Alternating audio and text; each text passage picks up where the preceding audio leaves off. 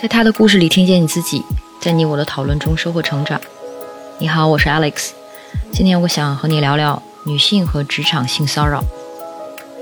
职场性骚扰最让人痛苦的地方就在于其中关系的权力差。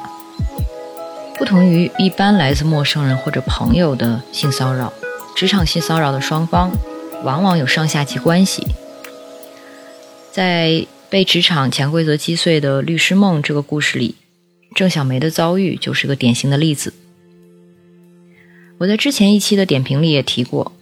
中国中年男性上位者共享着很多形似的性别意识，其中就包括对女性的物化和轻视。他们最在乎的就是权力，而在他们眼中，女人是满足他们这种权力膨胀感的工具之一。而且在错位的性别秩序和人们对上位的男性惯性的吹捧里，这些男人真的会开始相信身边的女人就是自己理所当然应该拥有的性资源。就像故事里的银望京，当他不屑地说出“多的是人想在他面前脱衣服”，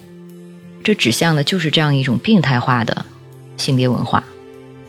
也因为这些男人相信自己理所当然的可以。所谓享用任何女人，所以当他们被女人拒绝，他们才会有一种报复的心态，施展权力对这个女人做出惩罚，因为这样才能满足他们受挫的自尊。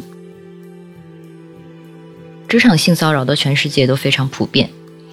在中国，由零七四职场女性法律热线在二零一八年发布的《中国职场性骚扰调查报告》显示。在遭遇过职场性骚扰的一百五十位女性中，九十点七遭到过来自上司或者同事的性骚扰，其中百分之二十六点七的女性同时遭受过来自上司和同事的性骚扰。在二零一二年举办的一个企业建立防治职场性骚扰机制研讨会上，有数据披露。在北京受到性骚扰困扰的职场女性高达百分之四十以上，而在受到职场性骚扰女性之中，二十到二十九岁的年轻女性比例最高，有百分之五十七点五受到过性骚扰。另外，根据中国职场调查显示，大约每二十五个女性当中就有一个遭受过强行性行为。在不久前。由智联招聘发布的《二零二零中国女性职场现状报告》，这个调查显示，遭遇性骚扰的职场女性的比例是百分之八点零二。不同的调查虽然因为问卷设计和执行标准的不同，可能呈现出的具体数据也有所不同，但整体上来说，这些数据已经足够说明职场性骚扰的普遍性和严重性。我们可以先明确一下性骚扰的定义。两千零五年修正过的《妇女权益保证法》明确提出了性骚扰的概念。二零零八年有草案规定，任何违背他人意愿，以言语、行动或者利用从属关系等方式对他人实行性骚扰的受害人，可以依法请求行为人承担民事责任。但是相关的法规并没有明确细则，所以普遍意义上认为性骚扰是一种违反意愿。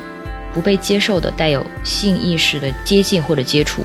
包括行为上和语言上。在刚提到的中国职场性骚扰调查报告中，在遭受过职场性骚扰的一百五十名女性里，最常见的遭受的性骚扰模式是在办公场合未经同意和你讲性相关的笑话，比如开黄色玩笑，或者被询问呃性经验等这样的性话题。这样的比例占百分之六十一点三。其次是在聚餐的时候被人开性方面的玩笑，被人捉弄，这样的比例占百分之四十八点七。在这两种情况之外，故事中的郑小梅在故事里遭遇过的几种情况也不算少见，比如说被拒绝之后仍然不断的被私下单独邀约，这个在调查报告里是有百分之十九点三的人经历过。然后未经同意对他人做猥亵的性的动作或者暴露性器官，调查报告里有九点三的人经历过。还有未经同意碰触他人身体或隐私部位，让人感到厌恶，这个行为在调查报告里有百分之四十点七的人经历过。我刚才也说到，性骚扰让我们看到的并不是个体施暴者或者受害者而已，而是一整个性文化的失序。性骚扰的存在和它持续的发生，这后面不但是我们所在的工作环境、姑息纵容的态度，更有一个更大的厌女症的文化氛围。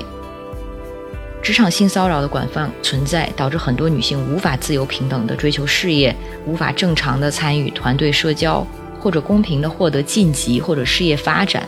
就像故事中郑小梅所经历的。而且，我们必须杜绝对性骚扰受害者的责备倾向。将一个文化的不公转嫁为个人责任，转而去质问受害者：“你为什么不做什么什么什么呢？”对受害者而言，职场的权力差注定他们有很多的束缚。有问卷数据显示，在保持沉默的受害者中，将近一半的人选择沉默是迫于和对方的关系，不想撕破脸，因为不敢或者不想因为反抗上级而破坏了工作关系。另外呢，也有百分之将近三十三点九的人是因为缺乏证据而没有选择向外求助。职场性骚扰发生地点往往是有隐蔽性的，这导致取证困难，所以报警的话也可能很难得到解决。而且很多性骚扰的受害者，当他们告诉别人发生了什么，可能他们面对的就和故事中一样，其他人往往告诉他们要息事宁人或者不相信他们的话，所以根本上。用人单位要负起足够的责任，需要在消除职场性骚扰上有足够的意识，建立公司内部的反性骚扰机制，努力去提供员工的反性骚扰意识，而且明确对职场性骚扰者的惩罚措施。但是在现实中，很少有工作单位做到了任何的反性骚扰机制，这很令人遗憾。最后，如果一定要给出一些个人化的建议。如果大家遇到了性骚扰，一定不要犹豫，必须尽可能马上树立你的边界，明确让对方知道你在拒绝他，而且他已经越界了，